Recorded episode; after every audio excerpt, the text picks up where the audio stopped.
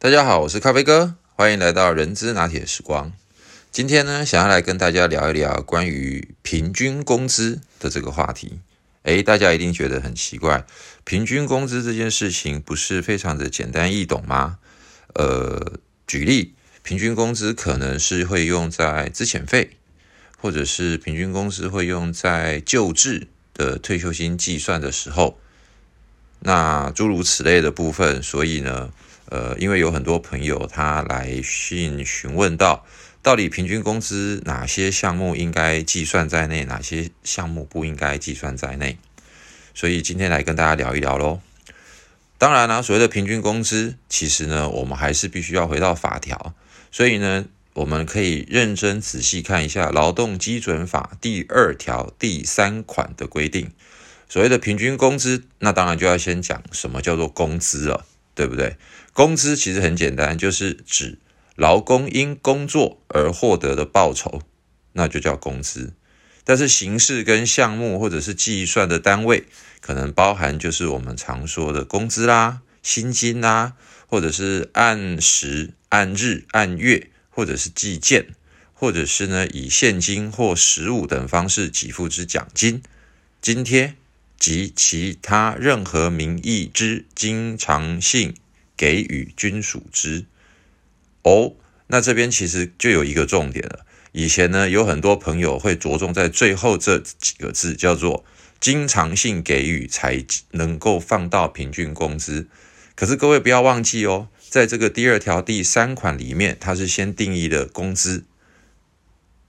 然后。他又才加了这一句，叫做“及其他任何名义之经常性给予均属之”。所以这句话是什么意思呢？其实就是说，不管你是领月薪的，不管你是领时薪、领日薪、领的领月薪哦，或按件计酬等等，那为什么会讲现金或实物？其实，在民国四五十年那个年代，由于呃经济非常非常的不好。所以很多老板会用自己家里所生产的东西，可能是面粉啦、罐头啦，哦，或者是稻子啦，然后呢，按呃可能是一定的价格，就当做是工资发给劳工。所以呢，才会在劳动基准法里面会提到叫做以现金或者是实物等方式给予之。那这个通通都要转换成对价的所谓薪水的这个数字。好，所以各位。要记得一件事情，老板呢，在任何名义的经常性给予，其实是过去我们常常最大的争议。举例，比如说，呃，在工厂晚上可能有小夜班或大夜班，我们会给所谓的午餐费，或者是所谓的呃值班津贴。那这个时候呢，老板就会说，因为它叫做午餐费，我只是因为你。呃，必须晚一点吃，或者是你吃饭比较辛苦一点，可能只有二十分钟，所以呢，我多多少少再补贴你个几十块钱。但是呢，后来呢，呃，有关于这样子的一个误餐费是否为工资的认定，其实呢就有明确的说法。所以呢，在呃之后。就有修正了《劳动基准法施行细则》第十条第九款之夜点费或误餐费的规定，所以呢，以后关于这个部分就需要以个案认定，它到底是呃属于工资，或者是属于呃新呃这个误点费。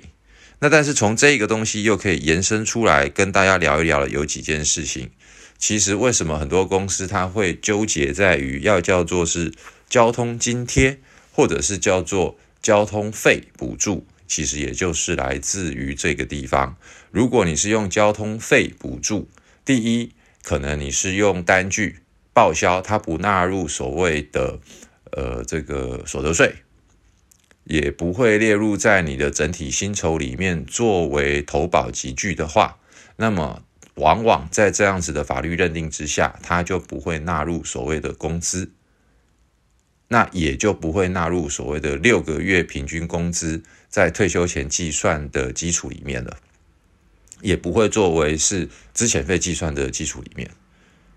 但是如果是用所谓的交通津贴，它是以现金的方式纳入，而且它又包含在所谓的劳健保投保的总额里面的时候，那么这个时候它就会被认定是叫做所谓的工资的一部分。那这个也就肯定会纳入所谓的平均工资的计算里面。那所以呢，我在猜，一定是有很多的呃顾问公司或者是其他的呃业界的前辈，为了协助雇主在做薪酬规划的时候，把整体的工资规划成基本工资、津贴或者是费用，或者是还有其他各项名目，用来嗯合理的去节省一些所谓的。劳工的所得税的申报，或者是呃雇主在劳健保上面的一个合理的、合法的节税的做法吧。所以呢，呃，各位伙伴，当我们在新加入一家公司的时候，我给各位的建议其实只有一个：如果它叫做是什么什么津贴、什么什么津贴、什么什么津贴，那么它应该都必须把这些津贴。跟所谓的基本工资，或者是我们称之为叫底薪，把它全部加在一起之后，作为帮各位投保劳保跟健保集聚的总额里面，那么这个时候在之后的呃计算所谓的平均工资的时候，它就一定必须要被纳入进去。OK，这是第一点。那当然反过来，如果是从雇主的角度，如果想要节省一些呃。劳健保的投保费用，或者是未来可能在做之前，或者是退休计算的时候，想要降低所谓的平均工资的这个计算的基数的呃不是基数总数的时候，那么可能就可以把一些费用变成是叫做交通费补助凭单据报销，或者是住房费补助必须凭租赁合约发报销，那么这个时候。呃，就比较有机会不会被认定为是在平均工资里面。OK，那今天其实还要再跟各位聊的是另外的一个话题，也就是呢，如果他被放在所谓的平均工资，除了这些所谓的交通补助、住房补助或者是午餐津贴等等之外，其实还有一个就是，如果公司是有十三个月或者是十四个月的保证的呃奖金。可能有些公司是每半年发一次，那有些公司是所谓的有每一季的营运绩效奖金，或者是在年底的时候会有特别大的一包的呃年终奖金。其实各位朋友不要忘记哦，这些都应该被算在所谓的平均工资的呃总额里面。因此，他就不禁让咖啡哥想到一件事情。以二零二一年底、二零二二年这一次，在所谓的航海王或者是呃其他的呃航空业哦，做呃这个航空双雄那等等，发出这么高的一个高额奖金，哎，各位朋友是不是有想到什么啦？没错，这些呢理论上它都属于工资的一部分，所以啦，咖啡哥就做了一个简单的试算哦。各位想一想，假设我的月薪一个月五万块，那么呢，本来我的年终奖金可能只有多一个月，那么呢，我可能这六个月的平均工资就是三十五万，因为六个月再加一个月三十五万，三十五万呢除以六作为平均月薪，对吧？六六三十六，所以可能大概将近五万九千多块，再去乘以我的退休基数。可是如果这一次我是拿到四十个月的。高额的年终奖金，各位想一想，那么我是多少？我是五万块，先乘以六是三十万，再加上五乘以四十是两百万，也就是两百三十万去除以六。各位想想，哇，你的平均工资是不是一夕之间就暴涨了许多？假设也不要多，我们的退休基数就是四十个基数。各位想一想，我们从平均工资五万多不到六万，假设用六万来算，跟两百三十万。大概是平均月，我的平均工资就高达三十几万，去乘以四十个四十年的呃四十个月的这个退休基数，我的退休金好大一笔。不知道呢，呃，如果是这些老板们听到了我今天的这一集，他们是不是其实在发这个高额年终奖金的时候，已经有其他的对策呢？或者是这些公司的 HR 伙伴们，是不是你们公司在这件事上面有其他不一样的做法？是不是也欢迎可以在今天的呃节目下面下方，或者是我们的 FB 社团里面，帮我们留言一下，告诉我们你们是有什么样不一样的做法，好吗？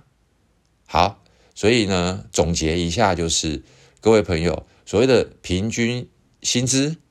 其实呢是。任何形态、